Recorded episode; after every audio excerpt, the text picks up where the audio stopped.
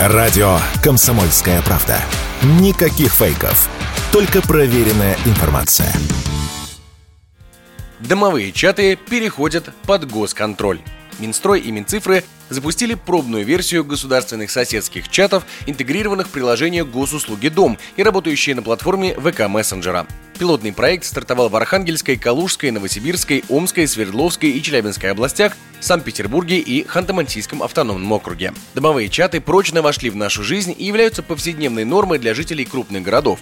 Как утверждают эксперты, если интеграция с госуслугами позволит сделать чат полезнее, а общение в нем с муниципальными органами более продуктивными, многие захотят присоединиться к таким чатам. Об этом Радио КП рассказала исполнительный директор гильдии управляющих компаний в ЖКХ Вера Москвина все сейчас решается в этих домовых чатах. Вот вплоть до консьержки. Нужна, не нужна. А консьержка сегодня не вышла на работу. Боже мой, а вот там за мусоропроводом кто-то поставил коробку «Уберите немедленно». Вот просто вот этот чат совершенно необходим. Я перейду с удовольствием, хотя бы для того, чтобы понять, какие выгоды я получу. Знаете, как житель многоквартирного дома. Если вдруг в этом чате я напишу о том, что у меня крыша протекает, и реакция будет моментальной, ну что вы, госуслуги расцелуем. Создатели проекта уверяют, что интеграция чатов с госуслугами позволит попасть в соответствующую беседу только проверенным собственникам квартиры, избежав возможности анонимного общения, а значит и анонимного оскорбления, а также распространения фейков в таком чате.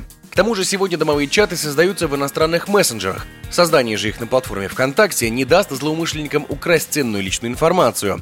Однако не все эксперты согласны с такими аргументами. Так, руководитель аналитического центра «Зикурион» Владимир Ульянов в беседе с Радио КП рассказал, что в домовых чатах нет такой ценной информации, которую можно было бы использовать во вред жителям дома. Если мы будем говорить о внутридомовых чатах, то это не та информация, которая является очень ценной для слива и ее использования каким-то образом. В большинстве случаев даже люди, которые там стоят в этих чатах, не видят ничего секретного у них и с удовольствием бы вышли, если не какая-то там доля информирования. С другой стороны, может быть, есть там какой-то смысл централизованно заводить подобные чаты, потому что они организуются частными людьми. И вот тут, наверное, риски немножечко повыше. А что, если вот этот человек, который организовал чат, он в какой-то момент решит удалиться, или там он переехал, ему неинтересно, взял, бросил, удалил. И какая-то ценная информация, она может идти вместе с этим владельцем. Поэтому, если процесс будет как-то централизованно поддерживаться, то в целом, наверное, это будет целесообразно. В дальнейшем подобные чаты можно будет распространить и на дома,